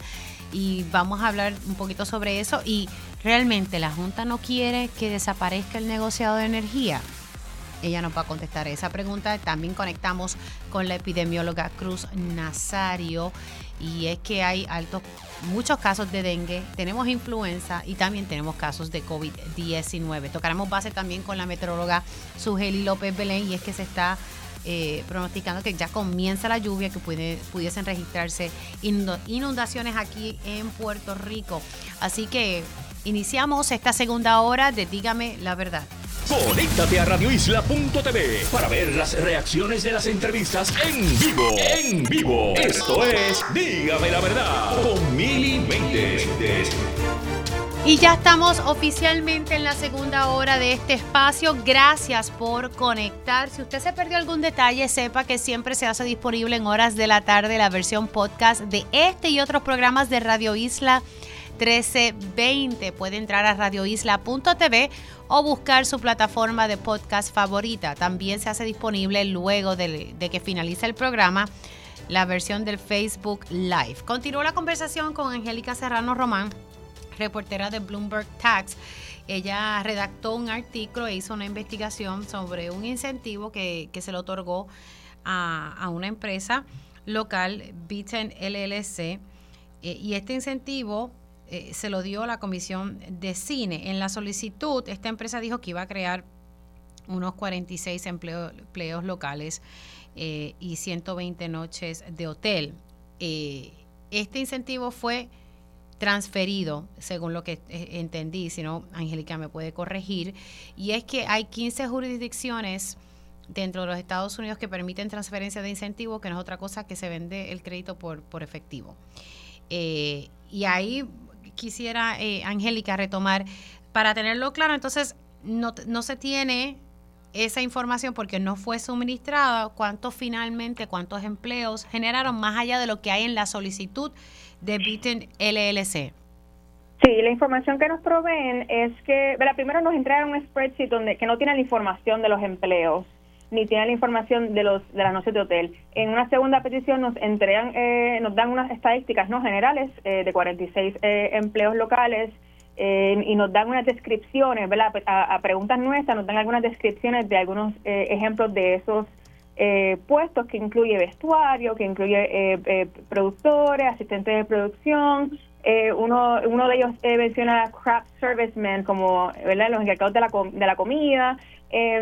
Y, y, qué pasa? Que una vez nosotros entrevistamos a personas involucradas en la producción, desde el aspecto creativo hasta el aspecto técnico, entonces nos dicen que la mayoría del trabajo se realiza en Los Ángeles, de un estudio eh, en Los Ángeles. Eh, y de nuevo, recalco, en, en, California no se dan incentivos eh, para, los, para los, anuncios. Obviamente nosotros en la historia abordamos, ¿no? tenemos muchos investigadores, tenemos economistas que un poco tratan de, ver, o sea, ¿por qué estamos dándole dinero a los comerciales? ¿Por qué estamos dándole dinero a McDonald's? ¿Por qué estamos dinero, dándole dinero a AB o a Corona para unos anuncios comerciales? eh, cuando se pudieran, eh, ¿verdad? Esto es lo que, lo que dicen ellos, pudieran estar eh, eh subsidizing este, una, eh, producciones independientes. Y otra cosa que menciona una de las personas que entrevistamos, un, economista senior en el Upjohn Institute for Employment Research, dice, mira, incluso si aunque estuviéramos contratando gente y pagándole bien en estas producciones, uno no puede correr la economía pagándole 40% de los empleos de las firmas de, de verdad en, general o sea eh, es una manera muy costosa de crear empleos eh, y otro asunto también es que en Puerto Rico eh, no ha, a mi entender no ha habido un estudio integral y exhaustivo sobre el impacto de estos incentivos yo sé que la industria tiene unos planes de hacerlo pero no, no ha habido uno hecho por el gobierno eh, o por otras partes, ¿verdad? Que no estén eh, interesadas en, el tema, ¿verdad? De, o sea, no, hecho por la industria. Y, uno se pregunta por qué se da subsidios a compañías con un presupuesto para hacer estos anuncios, porque todas estas compañías tienen presupuesto para realizar estos anuncios. Sí, entonces, un poco también de lo que nos dicen las personas entrevistadas, eh, economistas y demás, es que esto se supone que sea para incentivar a personas eh, a grupos y, a corporaciones para que vayan a lugares que nunca hubiesen considerado si no existiera el incentivo. Pero la realidad la realidad es, y hay que preguntarnos, ¿McDonald's va a dejar de, hacer anuncios? ¿AB va a dejar de hacer anuncios? ¿Corona va a dejar de hacer anuncios? Es una, bueno, una pregunta muy válida porque la, razón de, ser del incentivo es porque esto alegadamente va a, ser, va a crear producciones que no se harían de ninguna otra manera. Angélica, eh, se me queda una duda. Eh, la comisión, estoy haciendo ¿verdad? aquí el tracto de hechos, la comisión de cine le da este incentivo de 800 mil dólares a Beaten LLC y Beaten se lo vende a Corona. Pues mira, eh, Beaten LLC es la persona que está listada como el, el recipient, ¿no? la persona que recibe el crédito. Ahora, nosotros le enviamos, una de las, 12 preguntas que le enviamos a Beaten LLC es ¿Qué hiciste con el incentivo? ¿Lo vendiste? ¿A quién se lo vendiste? Esa información no está clara, pero sí sabemos que hasta el momento, eh, sí sabemos que lo, que lo vendieron, lo que no sabemos es a quién y por cuánto, porque el, esa lista de los compradores está redacted, está, eh, no se ve quiénes son los, eh, los compradores. Pero sí el gobierno nos confirmó que desde que monitorea estos incentivos en su eh, un website que crearon para eh, monitorear la venta de estos incentivos eh, y otros, eh, todos se han vendido. Pero de nuevo, no podemos saber a quién se lo vendió. Eh, pero en, general lo que hacen, ¿verdad? esta es la práctica general, no estoy diciendo eh, de bien eh, LLC, la práctica es que la persona que recibe el incentivo lo vende y con ese dinero eh, le paga si utilizó algún broker o alguna firma, ¿verdad? Por hacer la transacción y el resto lo utiliza para gastos de la producción y comercial, etcétera, eh, o para lo que sea realmente, porque cash. Así que lo pueden utilizar para lo que para lo que crean apropiado, pero la producción como tal listada, la que dice que para que para la que se, utilizó el dinero, eh, dice eh, Corona, la vida más fina y, se utilizó para la campaña. Eso es lo que dice la solicitud. Claro, aquí entonces lo que no sabemos es, es sabemos que Beaten LLC lo vendió, pero no sabemos a quién ni por cuánto. Pero esa persona o esa empresa que haya comprado este incentivo tiene un crédito por 800 mil dólares. No, porque esos créditos típicamente se venden. Nosotros aquí tenemos una lista eh, de más o menos el promedio de, de las ventas de este, de los de estos créditos en Puerto Rico y el promedio es 93%.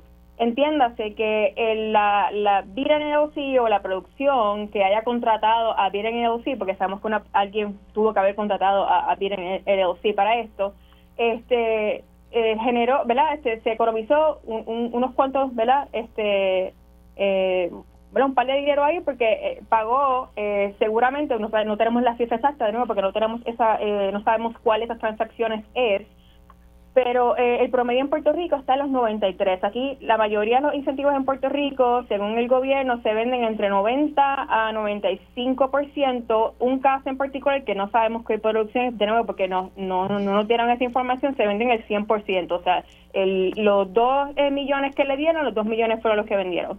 Pero no sabemos quién fue esa transacción. O sea, todo, todos estos nombres están redacted, están en negro, no se pueden ver. Sí, sí, que, aquí se quedan como que muchas preguntas. Lo que sí sabemos es que se le dio a Pisten LLC 800 mil por parte de la Comisión de Cine. ¿Qué pasó? Pues se perdió el tracto. A mí lo que me llama la atención es qué gestiones de fiscalización hace la Comisión de Cine. Y, nos llama la atención también porque, o sea, el, el dice 46 empleos generados, 800 mil, de nuevo, 800 mil es una cifra bastante alta en comparación a otros comerciales que hemos analizado.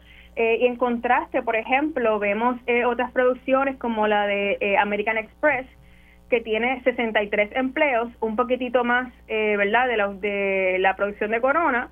Sin embargo, el incentivo fue menos, fue de 600, eh, eh, un poquito más de 600 mil dólares. Este, aquí tengo lo, los datos, un poquito más de, de 600 dólares. Así que, ¿verdad? Este, nos parece interesante, ¿no? Cómo es que están eh, asignando este dinero también a estas producciones que son comerciales. Eh, de nuevo, American Express. so, no son, no es como producción 223 Inc. Sí, sí, no, no, no, son, no son, por ejemplo, de estos cineastas que están comenzando y que necesitan realmente eh, este tipo de, ayuda. Me diste que los salarios para el anuncio se fueron 2 millones de dólares, eh, que fue lo que te informaron, pero no detallan. No detallan, lo que dicen es, tenemos literalmente dos columnas de Excel donde dice Puerto Rico Expense Residents, aquí nos dicen que son 2 millones, y tenemos otra tabla que son Puerto Rico Expense Non-Residents, 47 mil y entonces dan este los casi 800 mil dólares a, eh, a, base de los salarios pagados a residentes. De nuevo, no sabemos exactamente eh, cuánto se le pagó a cada quien porque nos dijeron que no existen datos. Es verdad, la pregunta nos surge porque nosotros di, decimos, bueno, eh, el salario va a ponerse contó aquí, claro. segundo no. Pero, pero es pero importante, no Angélica, porque aquí se ha dicho que, que, el incentivo se le dio a Bad Bunny y de la explicación que tú me estás dando, a Bad Bunny recibió un salario de la compañía, claro. de la casa productora, pero Bad Bunny no es el que recibe los 800 mil pesos. Claro, no, y lo dice la historia. No, claro, lo que pasa es que una, ¿verdad? una cosa es que hayan leído el detalle y se pongan a titular que Bad Bunny recibió un incentivo de 800 mil pesos. Y uno dice, ¿qué? no. sé si entiende mi punto. No, claro, claro. Eh, así que... Pero, pero obviamente nosotros eh, hacer ¿verdad? el trabajo justo de periodístico, sabíamos que íbamos a citar a Bad Bunny y llevamos a su, ¿verdad? enviamos el mensaje a su equipo para ver si ellos querían comentar, no comentaron. Le claro. Más, de dos semanas y no, no quisieron comentar.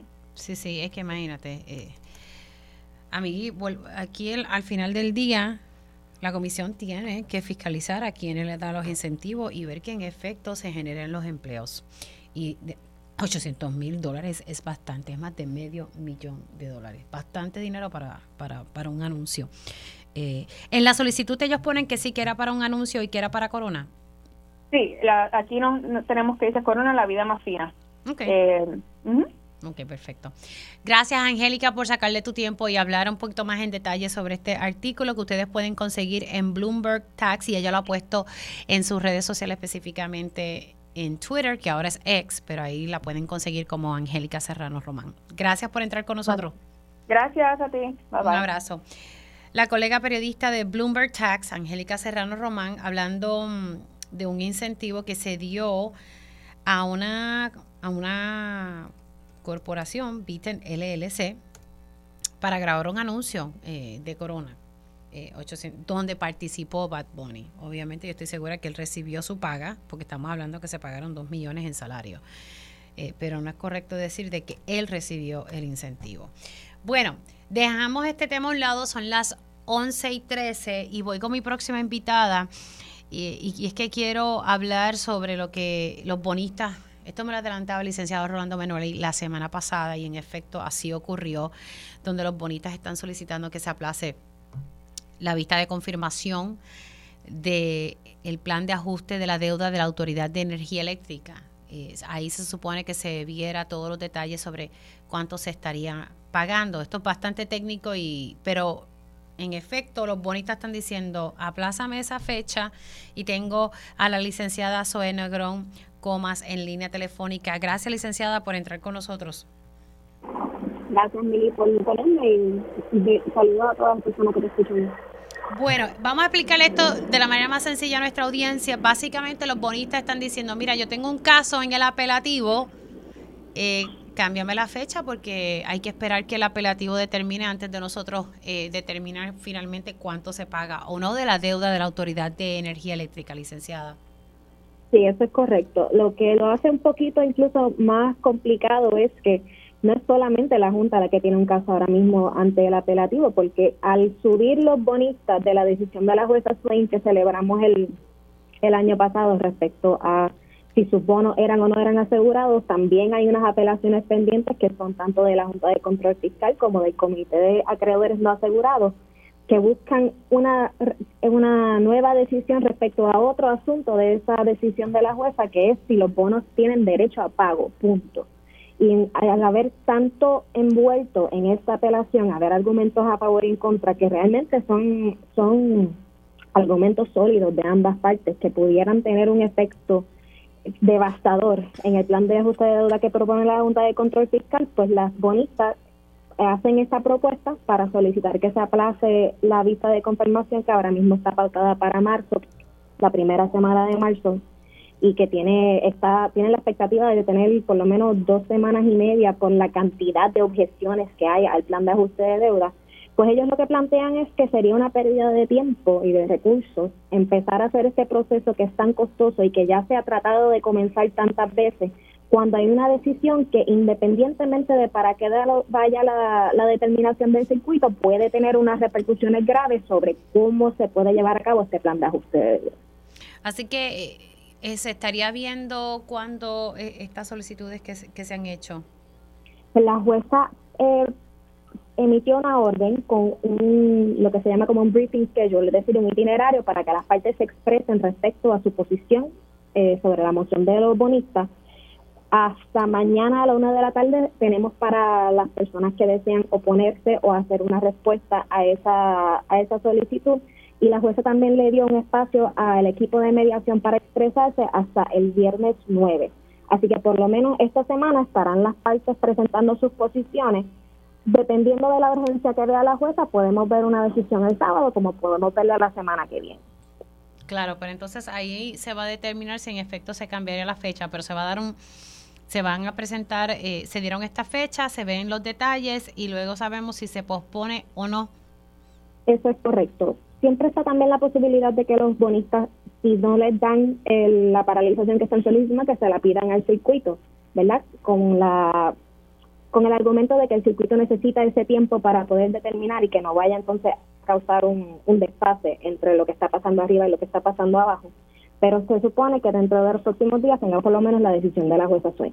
Claro, tener un panorama más claro sobre si se cambia la fecha o qué, qué va a ocurrir, porque mientras esto siga corriendo, la, ¿verdad? la, apelación que se metieron los bonistas, que tengo entendido que son los que están allá peleando porque quieren más dinero en comparación a lo que se acordó.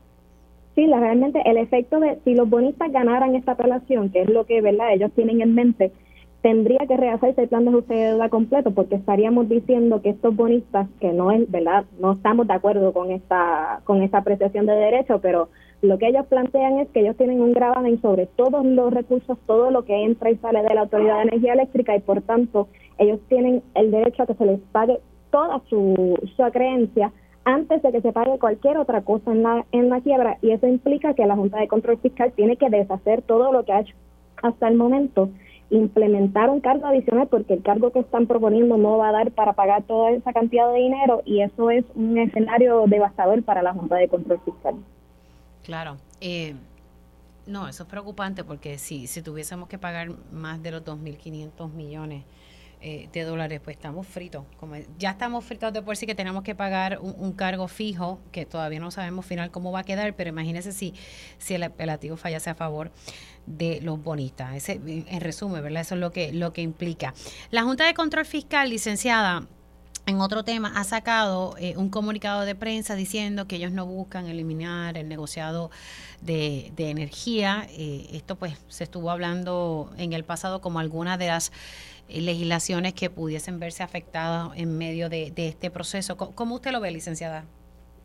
A mí se me hace muy difícil entender la posición de la Junta en este asunto porque es que lo que dicen por un lado y lo que yo veo y lo que vemos los abogados que estamos leyendo lo, lo que están presentando ante la jueza no concuerda, porque por un lado estamos diciendo se tiene que implementar este cargo, porque sin este cargo no podemos pagar el plan de ajuste de deuda y la jueza tiene que ordenarle al negociado que lo haga, pero por el otro lado están diciendo el negociado tiene la última palabra.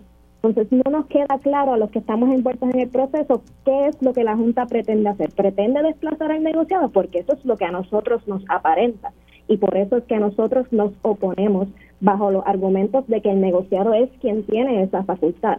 Pero entonces, ¿cómo concuerda lo que la Junta dice público y lo que dice el gobernador, por ejemplo, con lo que estamos viendo en el caso? Vamos a decir que la jueza Swain le va a ordenar al negociado, pero el negociado entonces no va a hacer lo que ordena la jueza Swain. Eso es lo que estamos esperando. Y esto causa una confusión tanto jurídica como real de cómo entonces vamos a ver ese proceso moviéndose hacia adelante. Nuestra posición es que el negociado definitivamente tiene que tener ese poder, pero no es lo que contempla el plan de ajuste que propone la, Junta de Control Fiscal. Así que una cosa es lo que ellos ponen en este comunicado de prensa y otra cosa es lo que están expresando eh, en sus documentos legales eh, eh, allá en el plan de ajuste de la deuda.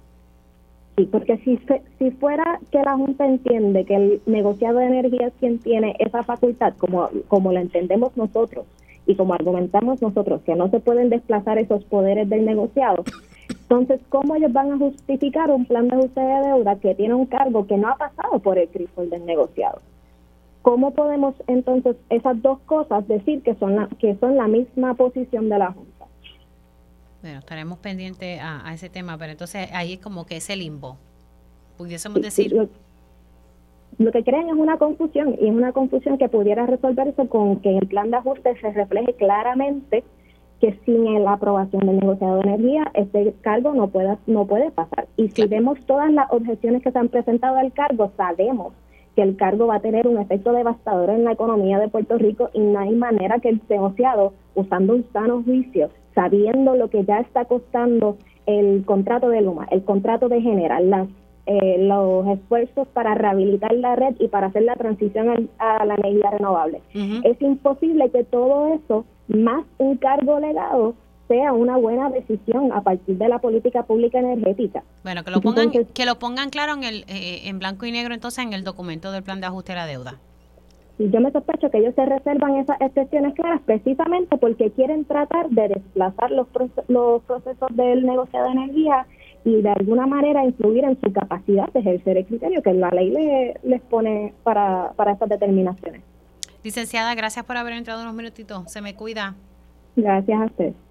Licenciada Soel Negrón Comas, primero hablando de, de, que los bonistas están pidiendo aplazar la vista de confirmación del plan de ajuste de la deuda de la Autoridad de Energía Eléctrica, que esto se ve en marzo, pero ellos están pidiendo que se aplace en lo que el apelativo eh, se expresa sobre la demanda que estos bonistas eh, sometieron buscando que, que se les pague más de los 2.500 millones de dólares que había dicho ya la jueza Taylor Swain. Tengo que hacer una pausa y estaremos hablando con la epidemióloga Cruz Nazario y también conectando con su Haley López Belén.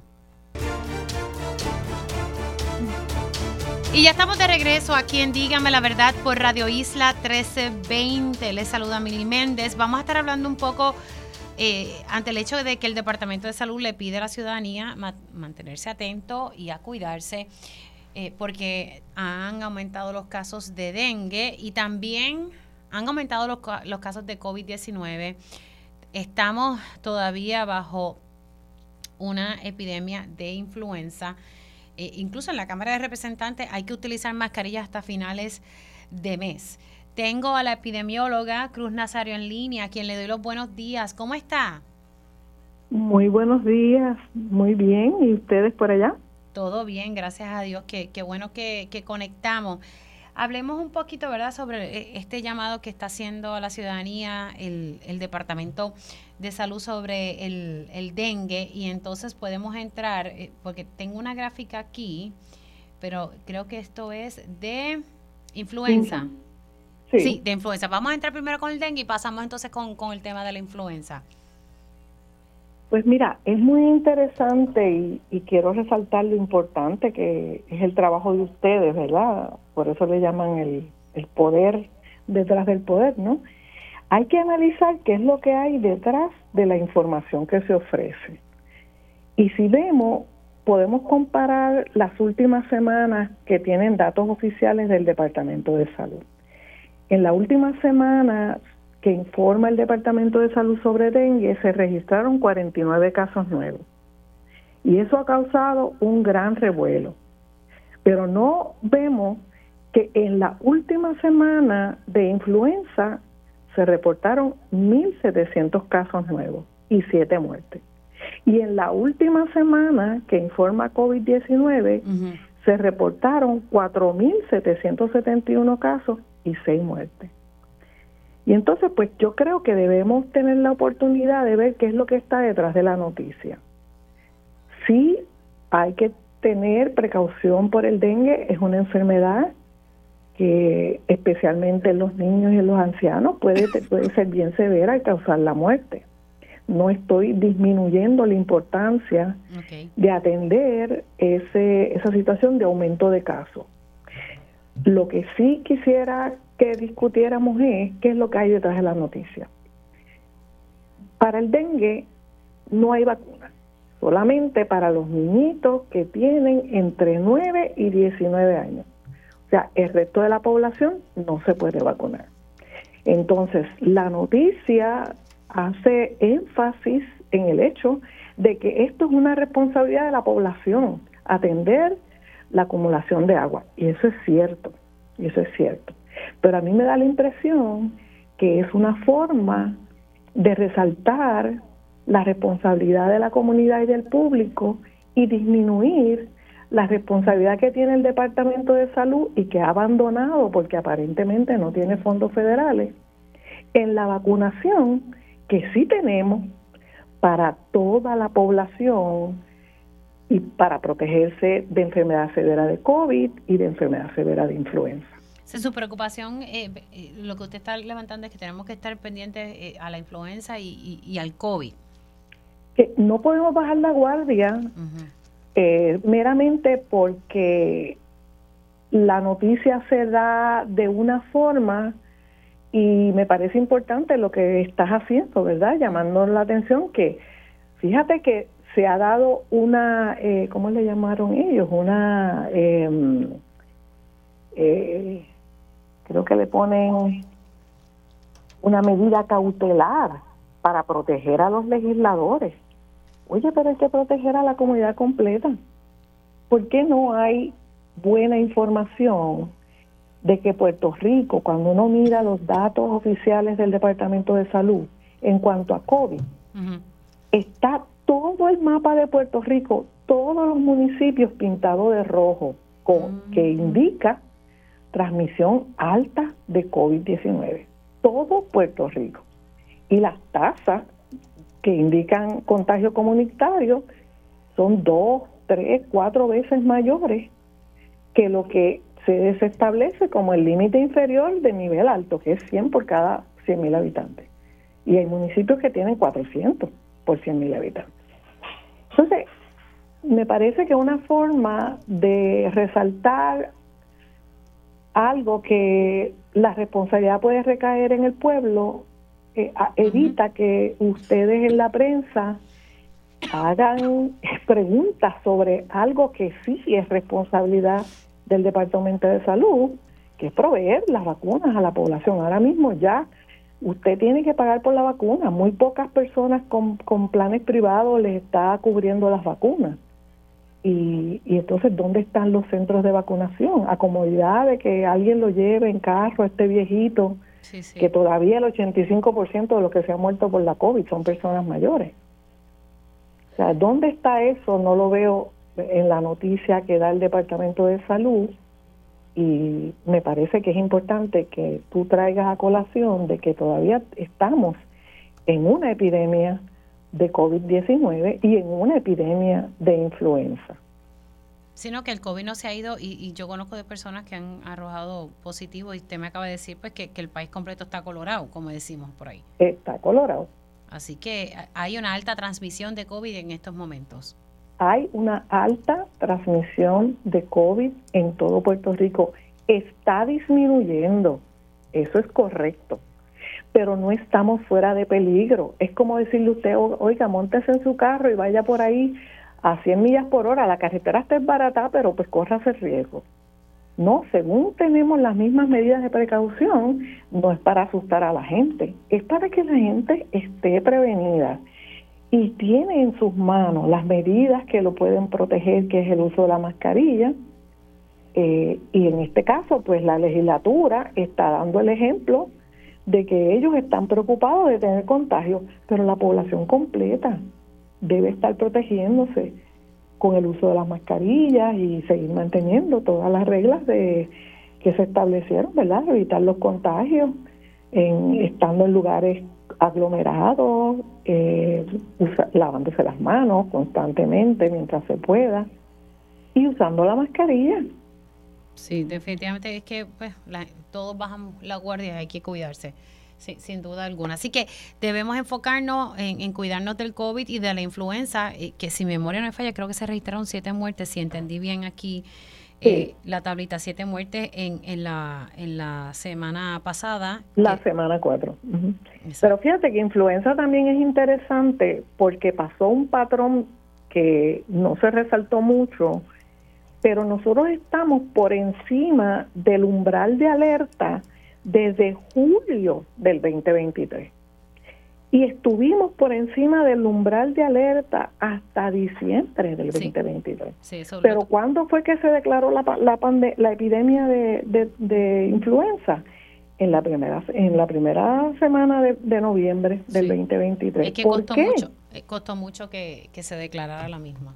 Costó muchísimo y la evidencia estaba ahí y estaba siendo eh, reclamada por los médicos que veían pacientes cada día aumentando más en, sus en sus clínicas, ¿no? Lo recuerdo porque lo estábamos tocando precisamente aquí y yo creo que como la semana después entonces declararon la... Se declaró la epidemia. exacto. Y eso es importante porque, claro, está disminuyendo porque el pico fue mucho antes de lo esperado.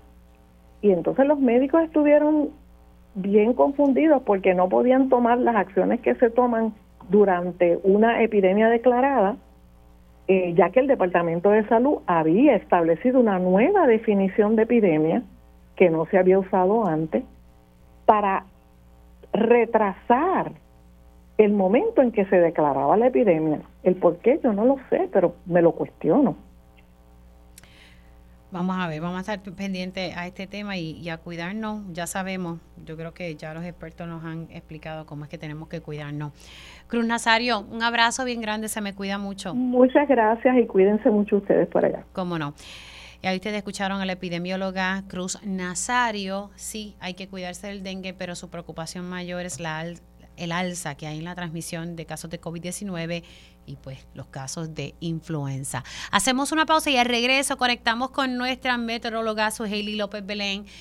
Comenzó la lluvia, debemos estar sumamente preocupados. ¿Qué es lo que tenemos que hacer? Pues ella nos va a estar informando sobre el escenario de lluvias que se espera para Puerto Rico. Y ya estamos de regreso aquí en Dígame la Verdad por Radio Isla 1320 y conectamos con nuestra meteoróloga Suheili López Belén. Suheili. Saludos, Mili, buenos días. ¿Cómo te encuentras? Bien, bien, gracias a Dios. Cuéntame la lluvia que estoy viendo aquí que, que va a estar comenzando a llover o ya comenzó. ¿Cuál es la proyección? Sí, ya comenzó la lluvia. ya comenzó la lluvia, especialmente en los municipios del oeste de la isla, por una banda que se formó en el pasaje de la Mona. Esa banda se está moviendo lentamente, así que ahora mismo está afectando a la región oeste de Puerto Rico y de hecho ya el Servicio Nacional de Meteorología activó sus primeras advertencias de inundaciones, que está hasta la una de la tarde. Incluye los municipios de Añasco, Mayagüez, Hormigueros y Cabo Rojo. En esas regiones específicamente ya se han acumulado una o dos pulgadas de lluvia y más de una pulgada de lluvia adicional pudiera acumularse de aquí a las primeras horas de la tarde. En la montaña también está lloviendo, hay condiciones variables en el resto de la isla, hay áreas que de hecho no han recibido nada de lluvia hoy todavía, pero conforme esa banda de lluvia que les comenté que está afectando el oeste de Puerto Rico vaya progresando en dirección este, entonces esa lluvia va a progresar sobre el resto de la isla y eso estará ocurriendo durante las horas de la tarde. Entiendo que ya cercano a las 7, 8 de la noche esa banda ya debería estar ubicada entre la región de Ceiba, Fajardo, Vieques y Culebra. Así que temprano en la tarde, por lo menos 2, 3 de la tarde, es importante que, por ejemplo, la región, zona, la, metro, la zona metropolitana pudiéramos tener esa banda lluviosa sobre la región. ¿A qué hora en la zona metro? Para saber cuándo es que compro el kayak. a las 3 de la tarde, los modelos están proyectando esa actividad cerca de las 3 de la tarde. Sí, sí, sí, que más o menos ya las personas van saliendo de sus trabajos, así que el tapón hoy, prepárese. Así claro, la recomendación es a verificar la ruta antes de salir, verificar si hay lluvia en el camino o si con, algún conocido que le diga si hay alguna inundación para entonces tomar la decisión de tomar vías alternas. Esta vaguada, lo más activo, estará ocurriendo hoy martes. Mañana miércoles, las áreas más expuestas serán el este de Puerto Rico, Vieques y Culebra, ya que el foco de lluvia se moverá hacia Vieques y Culebra y las Islas Vírgenes estadounidenses. El resto de Puerto Rico lo que estaría recibiendo es humedad residual con aguaceros dispersos. En caso de tener ya suelos saturados, pues aguaceros nuevos que puedan surgir también pudieran provocar inundaciones. Ahora mismo hay una vigilancia de inundaciones, que eso es diferente a una advertencia. Cuando hablamos de una vigilancia, significa probabilidad que las condiciones están favorables y esa vigilancia está vigente hasta las 6 de la mañana del día jueves. Ese mismo jueves, durante la tarde, van a mejorar las condiciones del tiempo significativamente porque toda esa humedad se va a retirar de la región, va a dar paso a la llegada de aire fresco desde el norte, aire seco también, Así que el fin de semana promete ser uno agradable para disfrutar. Ok, entonces eh, me decías que para esta noche, 7 y 8 de la noche, estamos hablando que estaría llegando esta lluvia para el este de Puerto Rico. Sí, esa banda, la, la banda ahora mismo está ubicada sobre la región oeste. Mientras vaya progresando, debe de alcanzar, por ejemplo, la región este interior entre Caguas hacia San Juan, cerca de las 3, 4 de la tarde. Y ya entonces, mientras vaya moviéndose hacia el este, en la noche debe de ubicarse en, el, en ese canal del pasaje de la negada, entre la región de Ceiba, Fajardo, Vieques y Culebra. Es decir, en las primeras horas de la noche y transcurso de la madrugada será de interés para la región de Vieques y Culebra en su mayoría. Así que eh, la cuestión es que estemos eh, manteniéndonos informados eh, con los pronósticos del tiempo y, y si puede, usted cuando salga del trabajo, salir con calmita para que pueda entonces llegar a su casa porque la lluvia aquí cae en dos gotas y ya tú sabes cómo se pone su hailing. Así es, y también es importante mantener distancia de los ríos, quebradas, porque estamos hablando que venimos de semanas que no recibíamos nada de lluvia, es decir, los terrenos están secos y cuando el suelo está seco se compacta por tal razón, no puede absorber bien el agua y entonces las inundaciones tienden a ocurrir con facilidad.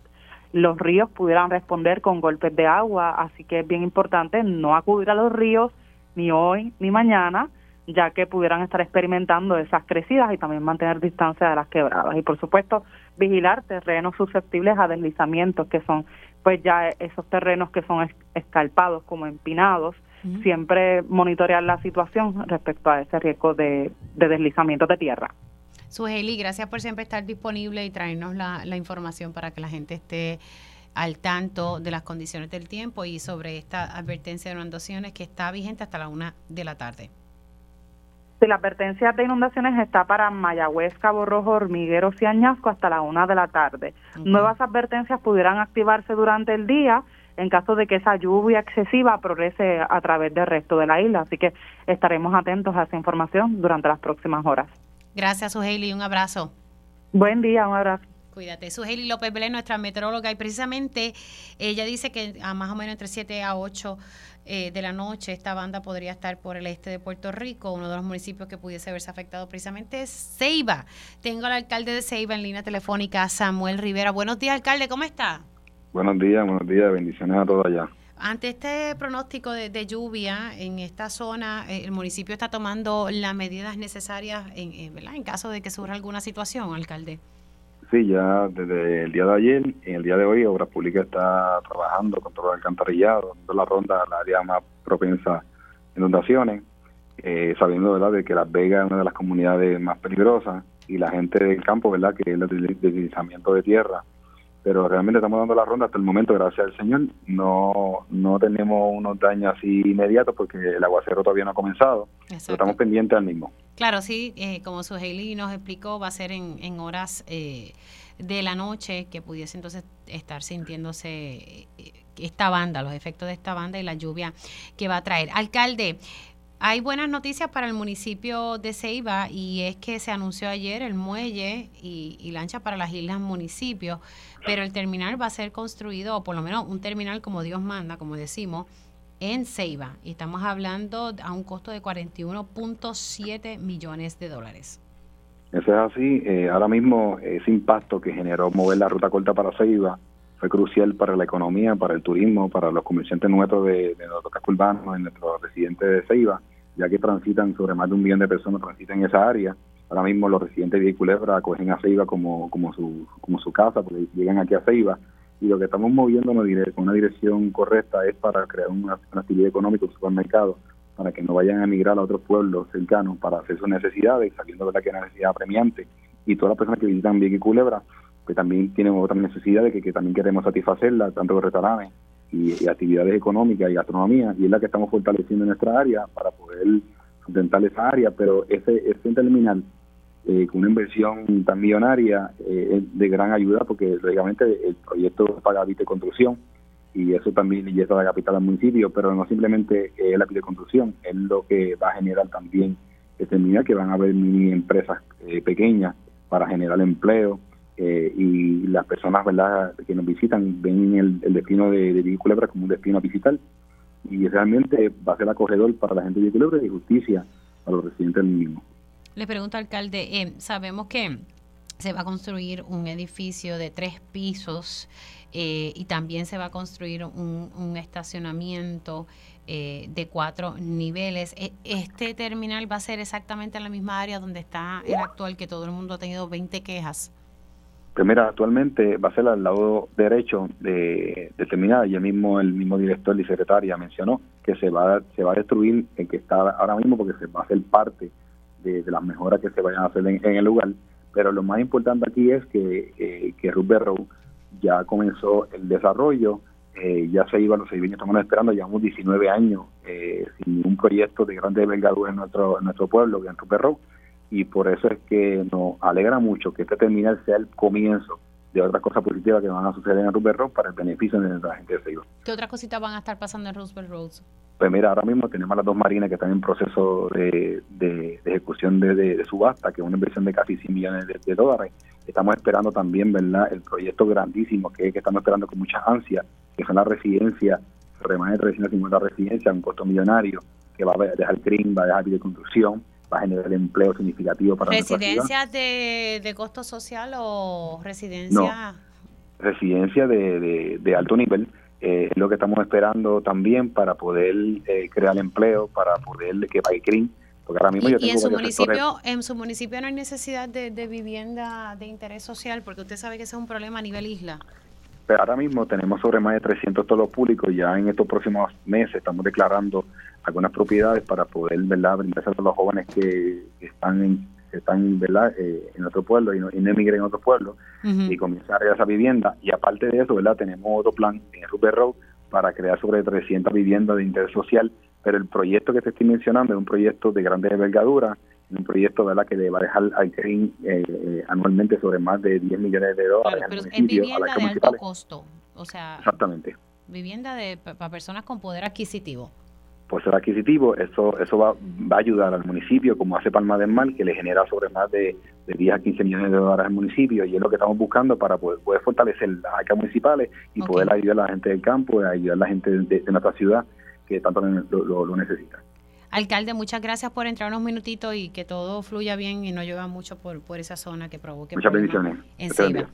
Se me cuida mucho. Escucharon al alcalde de Ceiba, Samuel Rivera. Nosotros hacemos una pausa y al regreso, tiempo igual,